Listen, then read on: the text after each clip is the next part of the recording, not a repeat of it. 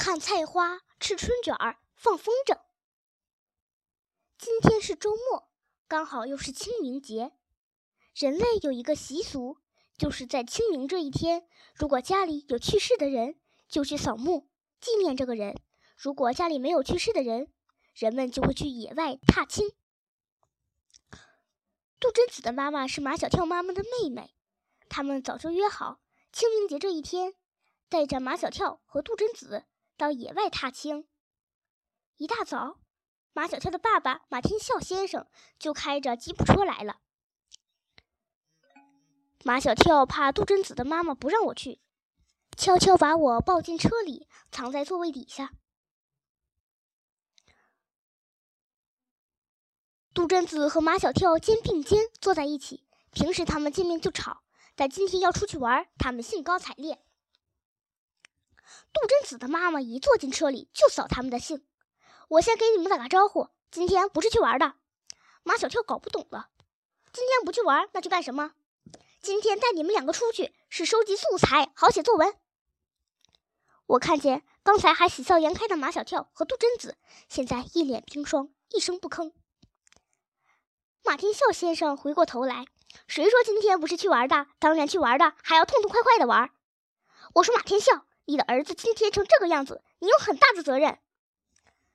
马天笑先生是杜真子的妈妈的姐夫，可是他从来不叫他姐夫，都是直呼其名。他不喜欢他，嫌这个爸爸没有当爸爸的样。我儿子怎么了？我的儿子让我感到骄傲，是不是？马小跳。马小跳的妈妈拉拉马天笑先生，好好开你的车，少说两句。看。油菜花都开了，下车吧。马天笑先生打开了门，杜真子和马小跳兴奋地跳下车，我也跟着出来了。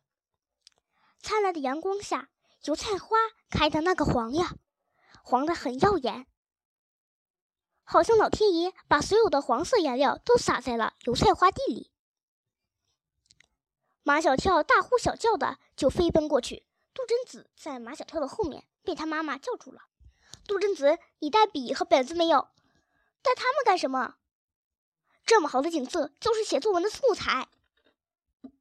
杜真子的妈妈并命令他：“快去拿本子记下来。”杜真子回到车上就没有再下来。我回到车里，看见杜真子在悄悄的流眼泪。杜真子的妈妈站在车外。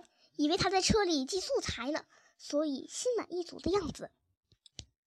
终于来到一个绿水环绕青山的地方，马天笑先生停下车，河滩十分宽广，是个野餐的好地方。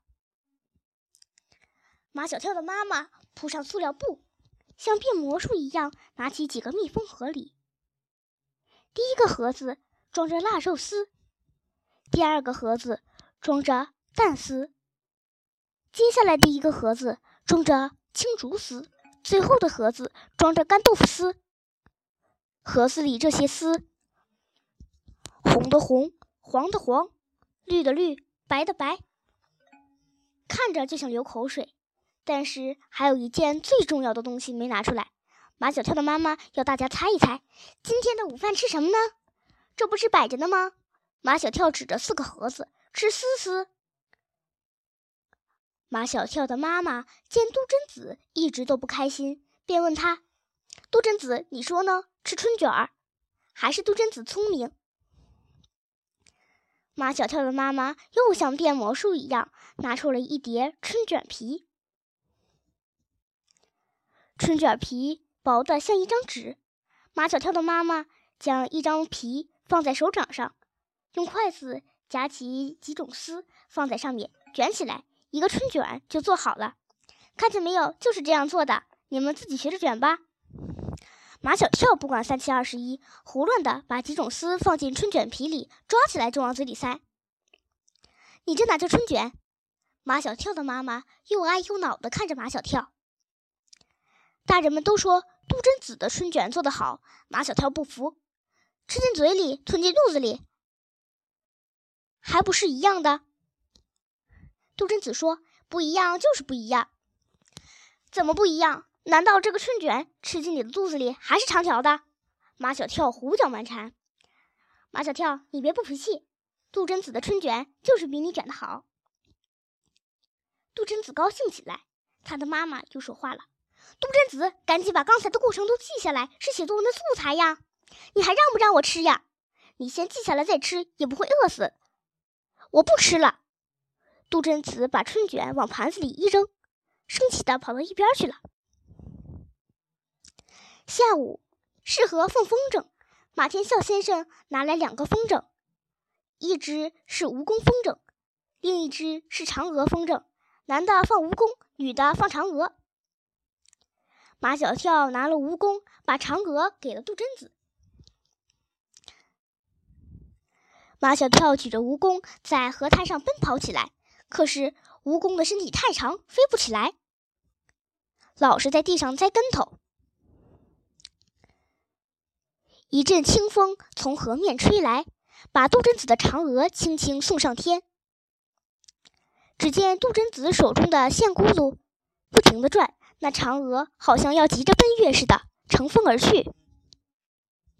杜真子看着天空，问我知不知道嫦娥奔月的故事。我在电视里看过嫦娥奔月的动画片，所以我看到那风筝就知道是嫦娥，和动画片里的造型一模一样。杜真子的妈妈来到杜真子身边：“你在干什么呢？”是不是又在发呆？也许杜真子正在回味嫦娥奔月的故事。杜真子的妈妈拿来了纸和笔，放风筝也可以是写作文的素材，你可以这样记。杜真子的妈妈哇啦哇啦的说起来，她把自己当成了作文老师，一本正经的给杜真子上起作文课来。我听着听着昏昏欲睡。后来我听杜真子说。妈妈，你把我的感受全都破坏了。杜真子的妈妈踢了踢我，把我彻底踢清醒了。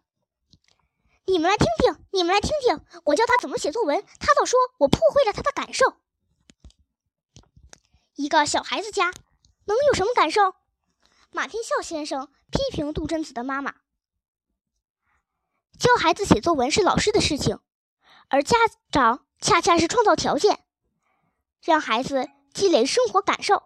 就拿放风筝这件事情来说了，杜真子放上了风筝，他有他的感受；马小跳没有放上去，他也有没放上去的感受。那是我的风筝不好。马小跳说：“嫦娥本来就是仙女，所以她能一下子飞上去。蜈蚣的脚太多，是在地上爬的，所以她想飞也飞不起来。不能全怪我。”听听听听，这就是马小跳的感受，多有个性啊！